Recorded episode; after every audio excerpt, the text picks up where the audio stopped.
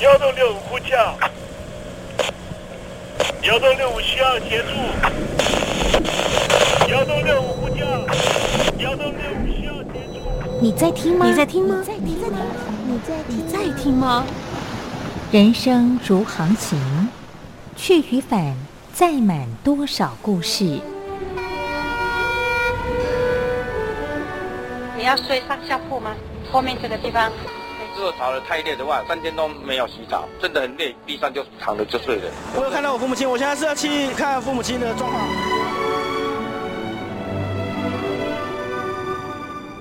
聆听故事湾，让每个故事找到属于自己的码头。我到了那儿以后，我们就往妈妈家去。我一到那边，就感觉我妈妈已经她能够活活下来都不容易，我知道。他没他没跟我讲，我也不敢问，好好苦。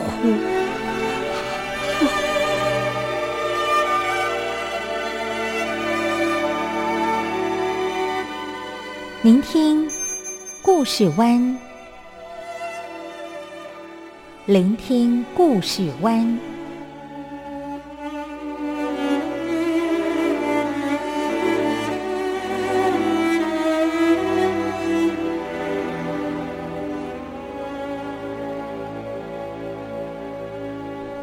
故事总有一个停泊的港湾。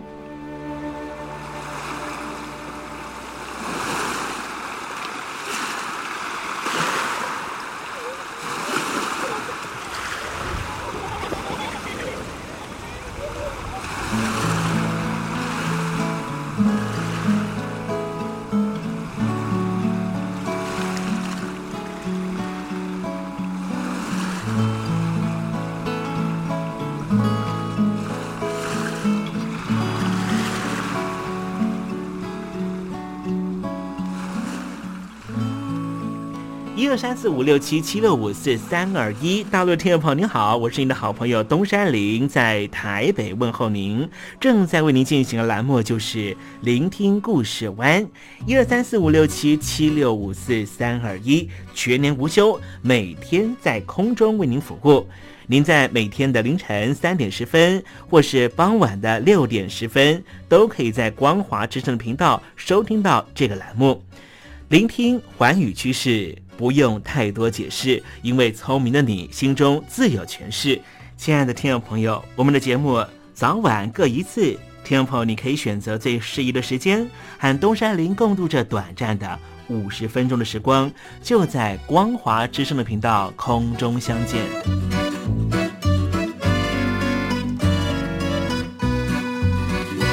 听众朋友，收听、聆听故事湾东山林的节目，到底能够听到什么样的内容呢？尤其啊，我们环宇全世界，焦点放到神州大陆啊，光是整个中国大陆呢，就有将近九千家不同的大大小小的电台了。我们的节目到底有什么不一样的地方呢？嗯，让东山林自吹自擂一下吧啊。宫中频道何其多，赵钱孙李挺能说。热点平地上直播，仔细听来差不多。直播室外领导多，你说他能怎么说？开场才说茶黑窝，碰上土狼不敢摸。主播低头翻翻稿，导播左右反复搓，想到孩子泪婆娑。好了好了，都别说，且听东山林怎么说。东山林不是红太狼，也不是那喜羊羊，亲亲海上一叶舟，才能自在自在说。客官呐、你拉把椅子随便坐，袒胸露背床上卧，怎么自在怎么做，就当这是自己家，自己家。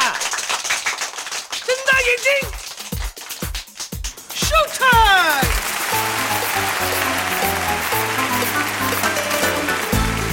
Hello，听众朋友，你好，我是你的好朋友东山林，在台北问候您。正在为您进行的栏目就是《聆听故事湾》啦。为什么节目的开场要这样的隆重呢？因为在凌晨三点钟的时候才进行我们的节目。听众朋友可能正在打瞌睡之中，或是呢在睡梦之中，所以呢要赶快把听众朋友呢让那瞌睡虫踢到九霄云外啦。听众朋友，今天的节目非常的精彩，千万不要错过喽。那么精彩的内容到底包含了什么呢？赶快让东山林为您报告。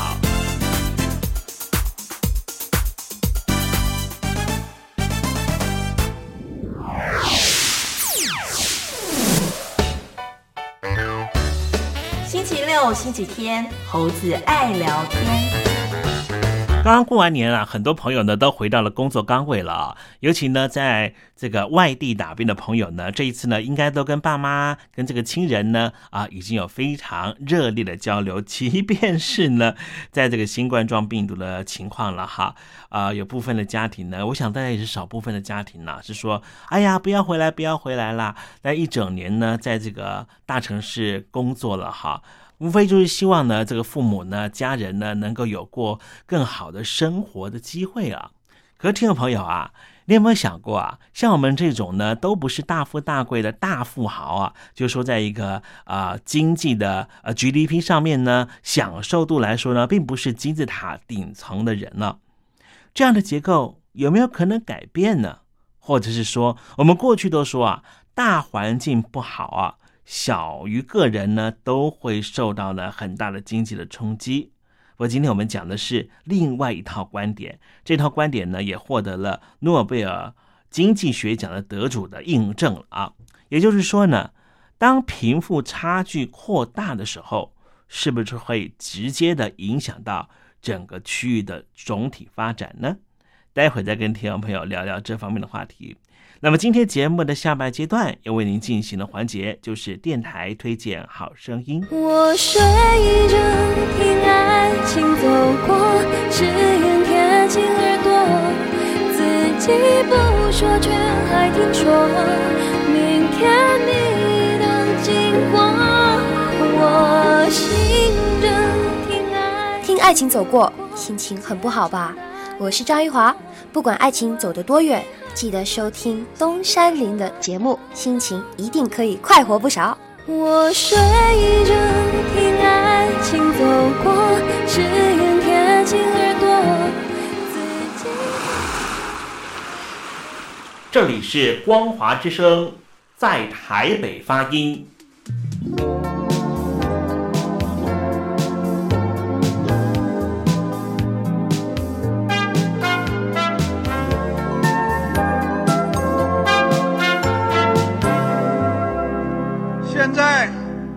请习近平同志讲话。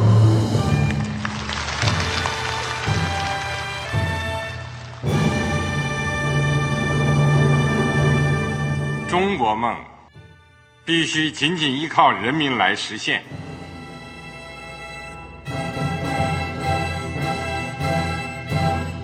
好国民得关心家事、国事、天下事。呃，谢谢发言人。我们注意到啊，现在那个外面有很多关于前中央政治局委员周永康的一些消息和报道。我不知道发言人对这个事情有没有什么可以呃透露、可以披露的。国家对于公示啊，不是什么东西都要公示的。我只能回答成这样了，你懂的。那么作为天津市来说，每年要偿还的这个公路建设的贷款量有多大？哎，这个。好国民得回避时政敏感议题，因为他这个这个事儿我就不好再说太细。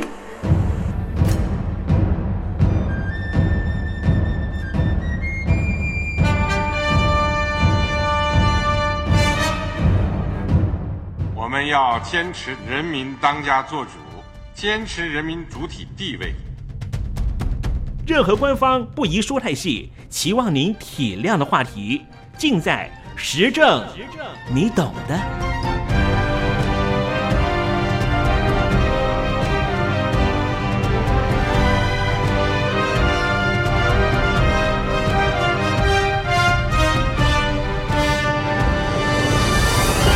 我只能回答这样了，你懂的。那些官方无法为您说太细的事情，就让东山林为您详细的说明白。天婆早上好，晚上好，正在为您进行的栏目就是聆听故事湾。此刻为您进行的环节就是时政，你懂的，一同关心焦点话题。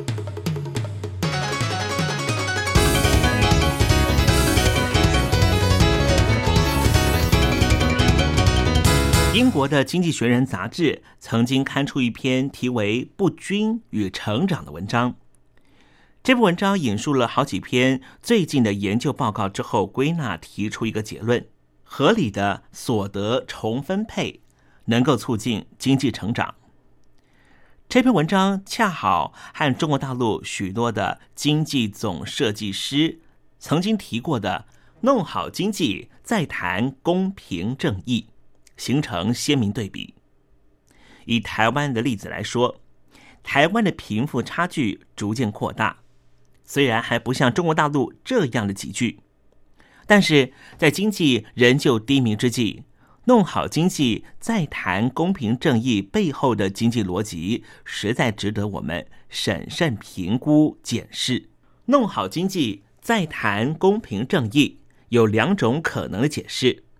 如果单纯就字面意思来说，为了经济发展的目标，公平正义可以被牺牲、被凌驾，这样的主张不值得东山林在节目里面和听众朋友深谈。因为在一个民主法治的国度里，公平与正义都是首要价值，除非我们愿意放弃宪政民主体制。否则，为了经济牺牲公平正义的主张，基本上是和民主政治的精神难以共融的。如果我们跳脱字面上的解释，弄好经济再谈公平正义，也可能是弄好经济再谈均富的物质。弄好经济再谈均富，并没有牺牲公平正义以求经济成长的意思，只不过。这种主张背后通常有一个假定，也就是在市场经济体制下，所得不均，这是一个伴随经济成长的正常现象，乃是遵循着公平的市场竞争规则所必有的结果。换句话说，在自由市场体制下，经济成长和所得均等分配是两个必然冲突的目标。因此，如果将所得均等分配置于经济成长的目标之前，结果就是会牺牲经济成长。唯有将经济成长放在所得平均分配之前，众人才有机会均富。这个观点在过去受到许多经济学家的默许，但是最近几年遭遇到越来越强烈的质疑。自从二零零八年的金融海啸以及随后的经济大衰退以来，许多欧美经济学家开始认为，所得分配过度不均不但会造成社会和政治问题，也会对经济产生不良的作用。其中有两个面向值得特别注意：第一个就是所得分配过度不均可能不利于经济成长；另一点就是。所得分配过度不均可能会伤害到经济体系的稳定。过去主流的经济学观点认为，所得不均能够提供必要的工作诱因，是使资本主义运作良好的重要基石；而较为平均的所得分配会造成经济成长的趋缓。因而，所得不均是使经济成长的必要之恶。而现在，包括诺贝尔奖的经济学的得主史迪格里兹、克鲁曼、前美国劳工局局长莱许这些许多经济学家纷纷指出，过度不均的所得分配才是造成经济成长趋缓的主要原因。这个观点的基本逻辑就是，因为。占少数的富人消费支出有限，当绝大多数的人的所得没有成长的时候，他们的花费也不可能成长，因而会导致总体的需求不足，造成经济成长的动能不足。此外，贫富差距扩大也会限制社会中人力资本的积累，从而降低经济长期发展的驱动力。IMF。国际货币基金会的经济学家也提出实证研究结果来支持这样的论点。其实，凯因斯的有效需求理论早已涵盖类似的论点，只不过过去的证据不够鲜明，因此没有获得足够的重视。尽管较为平均的所得分配会造成经济成长趋缓，这个主张是经济学界过去长期以来的主流观点，但是贫富差距和经济成长的关系。在实证研究上，其实一直没办法获得确切的结论。这主要是因为影响经济成长的可能因素太多，而经济学家的模型无法周全的涵盖所有的关键因素，对各种原因之间的因果关系也没办法明确的说清楚。再加上所得分配的统计资料并不齐全，以至于实证研究的结论往往难以明确。但是，部分经济学家和政客却常常漠视，甚至利用这种不确定性，武断并且夸大的解释有利于己见的实证结果，并用以反对有助于缩小贫富差距的各种政策。今天，越来越多经济学家认为，过度的贫富不均会伤害到经济成长。虽然这样的主张还没有成熟到足以下最终结论的程度，但是我们已经不该再轻忽贫富差距对于经济成长的可能伤害，以及它对无论是台湾或是中国大陆社会的经济发展已经造成的伤害。其次，贫富差距的扩大可能会造成经济体系的不稳定。这个观点相较于刚才我们讲的论点是更为新颖。在二零零八年金融海啸之后，已经吸引了许多经济学家的注意，并且在欧美形成了一股研究风潮。美国芝加哥大学的经济系教授、现任印度中央银行的总裁拉詹，在二零一零年出版的《断层线》一书，可说是造成这一波研究风潮的先锋之作。拉申说。停滞的薪资和日益扩大的所得差距，是造成美国二零零八年金融危机主要的原因之一。根据他的见解，自从一九七零年代以来，在面对经济成长趋缓的时候，美国政府逐步解除各种经济管制作为因应，而伴随经济自由化而来的就是所得差距的加大。为了舒缓中下阶级的民众对于贫富差距扩大的不安和不满，美国政府进一步的采取放宽对融资，尤其是房贷的管制作为，作为对应的政策。宽松的管制让银行得以大量从事高风险的放贷，而信用的过度扩张，则是为整个经济体系注入更不安定的因子。这种靠着大量举债而有的成长不可能持久。等到房地产泡沫破灭的时候，所有虚假的经济成长都会被打回原形。拉詹并不认为日益扩大的所得差距必然会导致金融危机，他也没有把金融危机全然归咎于中下阶级民众过度消费的意思。毕竟，金融危机的发生是许多因素共同作用的结果。拉詹的看法是，在面对中下阶级所得停滞所引发的经济社会和政治问题的时候，对民众提供品质良好的教育和必要的就业技能，才是务本的解决之道。但是，短视的美国政客为了自身的政治利益，不愿推动在长期才能够见效的治本政策，却采取放宽金融管制，并且允许信用过度扩张这种头痛医头、脚痛医脚的下下策，因而种下次贷危机和金融海啸的弊端。有限的贫富差距。或许是现实世界无法也没有必要被彻底消除的，但是扩大的贫富差距对一个社会可能产生的伤害是多重的。它除了会导致于贫困者难以为生，并使他们的子女无法接受合理的教育来发挥潜在的劳动力，更可能会造成治安的败坏和社会的不满与对立。这些道德、社会与政治层面的问题，已经是我们熟知的。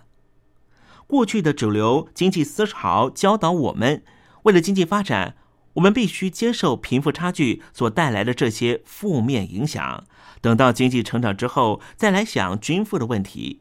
但是，新的历史经验和研究告诉我们，过大的贫富差距不但对经济没有帮助，反而可能会伤害经济的发展和稳定性。面对台湾，或是面对中国大陆当前的经济困境以及日益扩大的贫富差距，我想我们应该及时吸取经济学的新思维。从历史汲取教训，如果能够如此永续而且稳健，全民来共享经济成长，才能够让整个体制运转下去。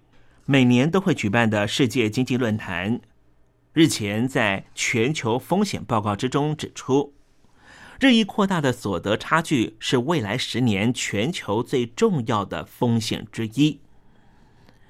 大概是在二零一四年。台湾的财政部也发表了一份报告，强调近年来各项财政作为已经使台湾所得分配差距逐渐缩小。评估所得分配状况的指标，主要是由经济学家和各国政府常用的五等份家庭所得差距倍数。从五等份位所得差距来看。台湾所得最高的两成家庭所得平均是所得最低的两成家庭的六点一三倍。如果这个数字所代表的只是物质享受上的差距，例如最有钱的高端两成的家庭，他们有能力吃三百元的午餐；收入最低的两成家庭只能吃五十元的便当。这样的问题其实都不太严重。而美国的五等分位所得差距竟然是台湾的好几倍，达到了十五倍之多。但是十五倍这个数字没有说出的是，当美国最有钱的百分之一的人瓜分了全美国将近五分之一的年所得，并且掌握了美国三分之一以上的私人财富的同时，却同时有一千多万名的美国人处于失业状态，一千多万人处于低度就业状态。并且有一百五十万户家庭必须靠着政府接济才能够脱离赤贫境况，这样的处境使许多人一辈子看不到未来。更重要的是，有钱人还可以利用他们的财富和经济地位进行各种政治游说，以创造或强化对自己有利的不公平竞争，使得政治、经济和社会上的不平等持续的恶化。甚至导致社会的紧张和冲突，以及政治和经济不稳定等风险。在美国，曾经发生占领华尔街运动。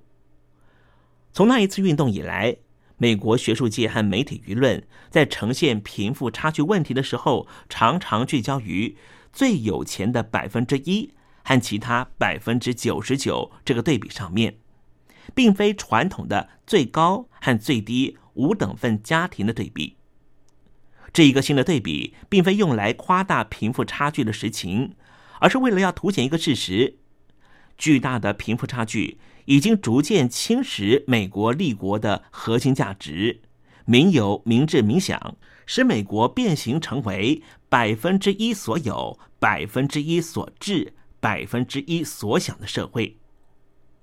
美国的所得和财富分配是如何发展到今天如此极端不均的地步呢？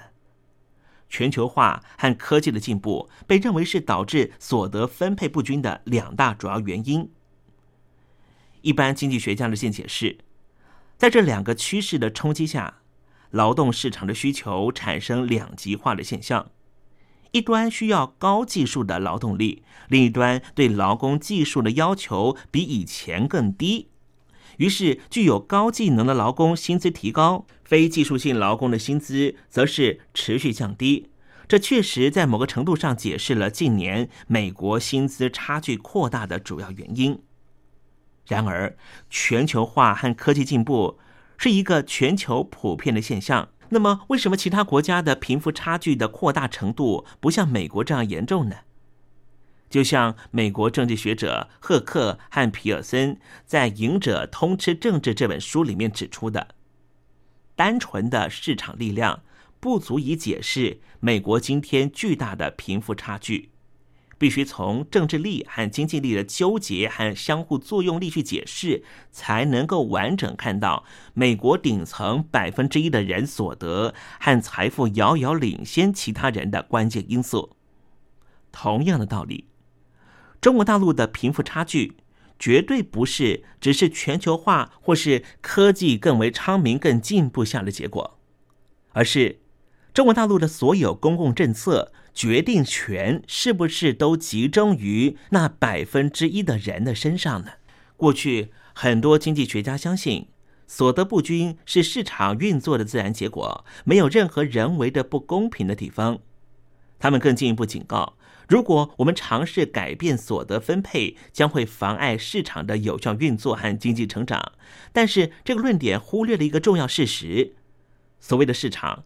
其实是由法律和政府规范所定义的，市场的力量是在政府定定的游戏规则下运作的。在美国，由国会议员制定的市场游戏规则，大多数都是利益团体游说下的产物。游说需要大量资金。根据美国非营利组织回应政治研究中心的统计。光是二零一三年，美国花在游说的金额就超过了三十亿美元，而美国的国会议员们在竞选期间收到的政治现金的数量，也直接影响着他们能不能够当选。正所谓吃人嘴软，拿人手短。这些国会议员进入国会之后，是不是在一些公共政策决定的时候会做一些私人的考量呢？比方说。美国的企业高阶经理人天价般的高报酬，不全然是市场运作下的结果，其中大有政治角力的成分。美国大公司的 CEO、执行长报酬有一大部分来自于股票选择权，当会计准则不完备的时候。这种支付报酬的方式可以隐藏大量的人事成本，而美化企业经营绩效，进而引诱市场将股价拉抬到超乎合理的水准。一来使得经理人透过选择权的行使赚取不当的超额报酬；二来有造成股票投资人利益受损之余。美国财务会计准则委员会早在二十多年前就已经注意到这样的弊端。并且提案要求公司将员工股票选择权认列列为是人事成本，但是在企业团体强烈的游说下，国会决定不得强制公司在损益表中揭露员工股票选择权的计划。直到二零零一年发生了安龙事件，安龙公司爆发史上最大的财务报告造假弊案之后。揭露员工股票选择权计划的会计问题，才又再度的获得重视。这些案例都告诉我们，当大量的经济资源被极少数的人掌握的时候，这些人往往也就成为市场游戏规则的制定者和资讯的垄断者。五十多年前，经济学家弗里德曼写下了新自由主义经典之作。资本主义与自由。当时，个人自由正因为大政府的兴起而遭到威胁。弗里德曼相信，只要经济活动不受到政府控制，市场就可以发挥最佳效率。而且，不受到政府管制的自由市场能够使经济力量分散，并且对政治权力的集中产生钳制，以确保个人自由。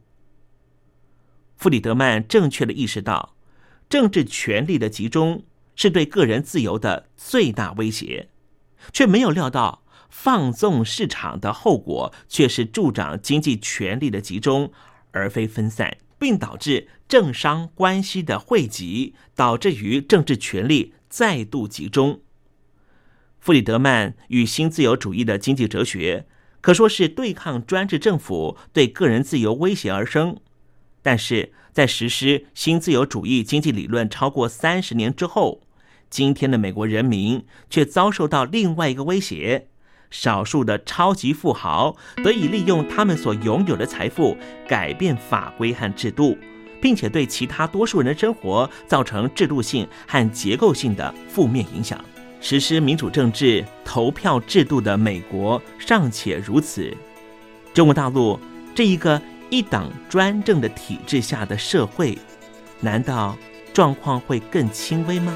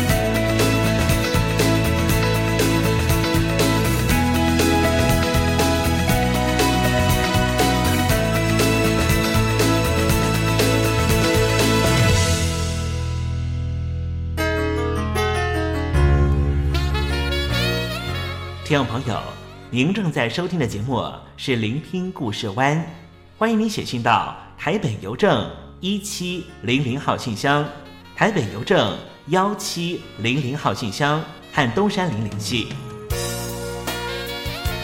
东山林就是东边的山里有只麒麟的东山林，东山林等候您的来信哦。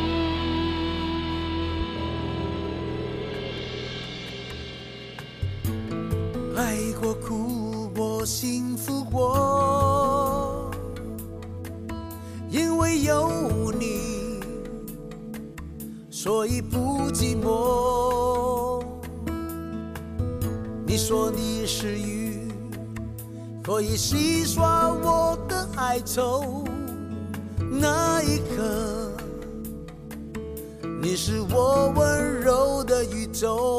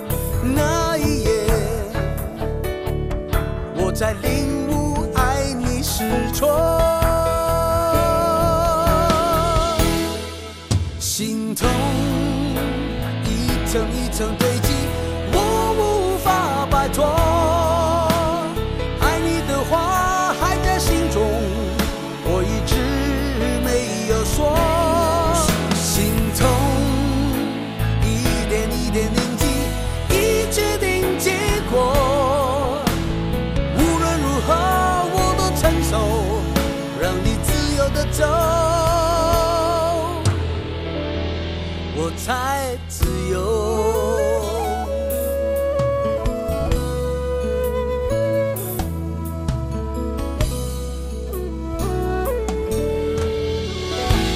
痛过、哭过、委屈过，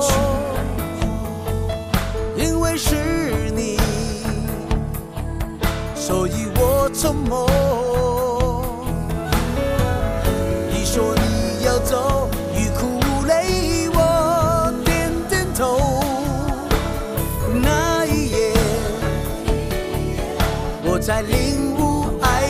是错。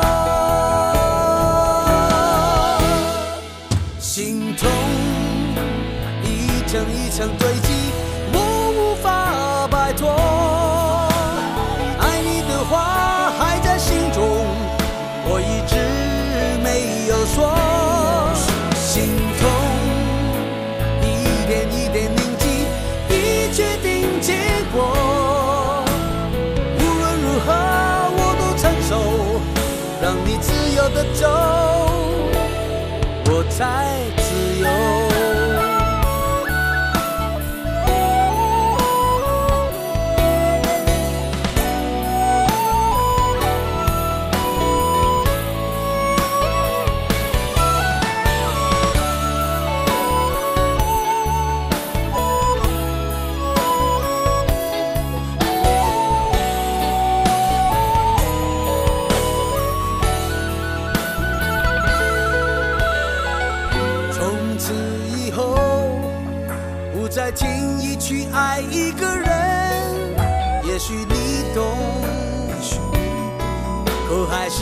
情的放手。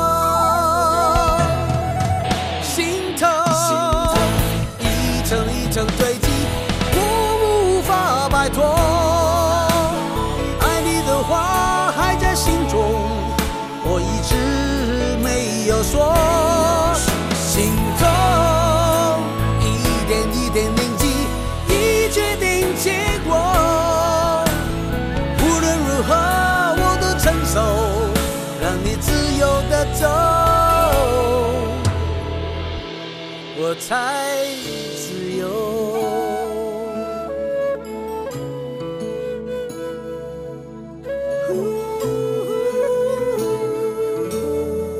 刚才我们的歌曲就是谭咏麟所演唱的歌曲，叫做《心痛》。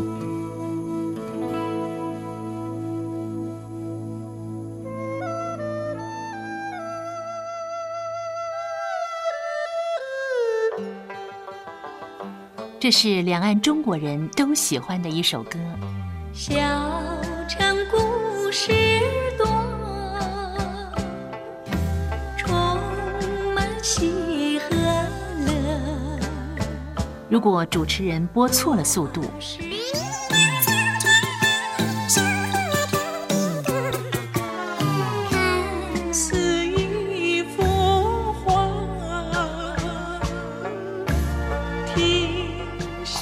或慢的走调歌曲，都不是听众喜欢的。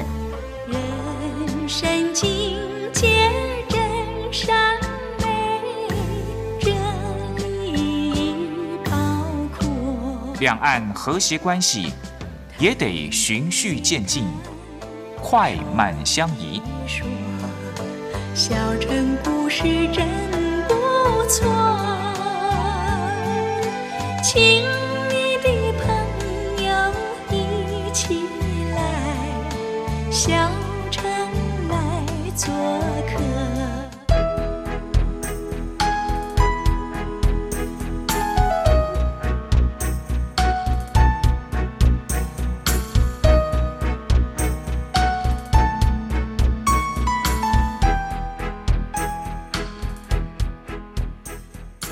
活中少不了知性的真，生活中少不了理性的善，生活中也少不了感性的美。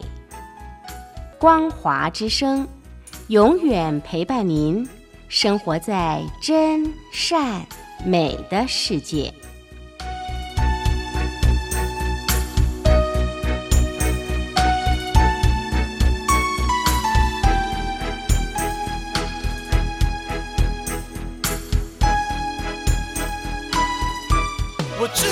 不过想唱歌给你听，就算没回应，没关系，我会唱完这最后一句。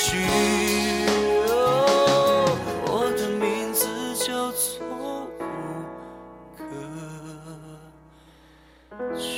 Hello，大陆的听众朋友，你好，没错，我就是吴克群。不管你现在在做什么，不管你现在在哪里，吴克群和光华之声在台北问候你。我只不过想唱歌给你听，用尽我全力，一首歌。这里是光华之声。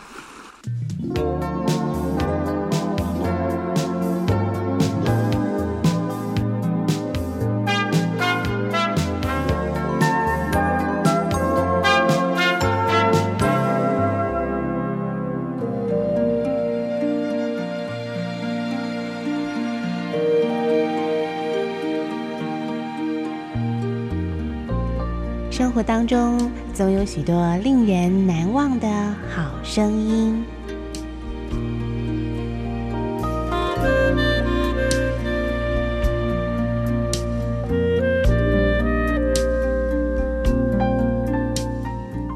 电台真心推荐，只想给你最好听的好声音。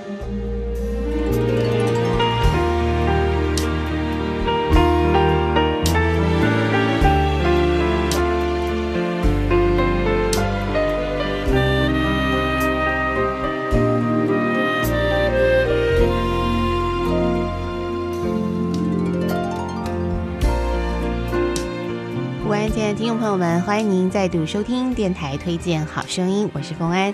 今天要为您推荐的专辑是由有当代第一摩笛手之称的雷恩·寇伯，他的音乐专辑《东方恋》。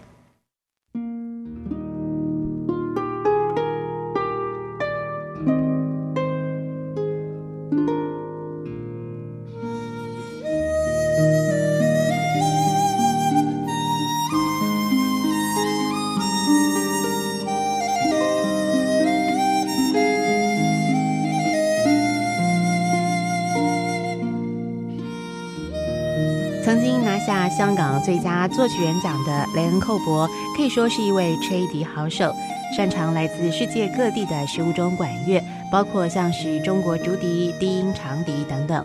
而这张《东方恋》的专辑呢，是以发生在中世纪的一个欧洲小国的故事作为它的背景哦。那么描写呢，两位来自东方的神秘访客所造成的惊奇冒险历程。现在呢，就请所有的听众朋友来欣赏专辑当中的第三首曲子，描述两位来自东方世界的魔法师到来的时候所发生的故事。这首曲的曲名是《面具背后》，我们一起来欣赏。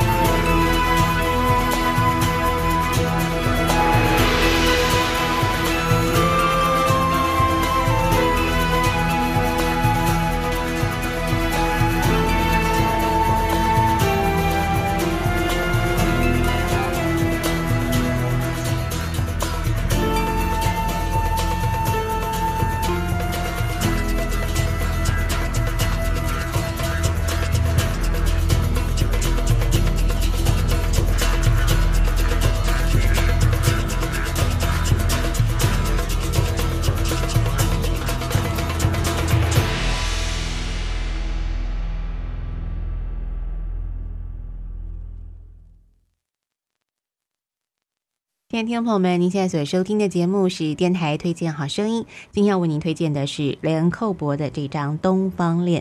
刚才呢所欣赏的曲子是《面具背后》，那么营造的是非常东方神秘色彩的曲调哦。那么雷恩·寇博呢在这张专辑当中还特别啊这个商请了大陆知名的一位二胡名家高韶清呢共同来参与演出。现在呢我们就一起来欣赏专辑当中的第十一首曲子《归乡》。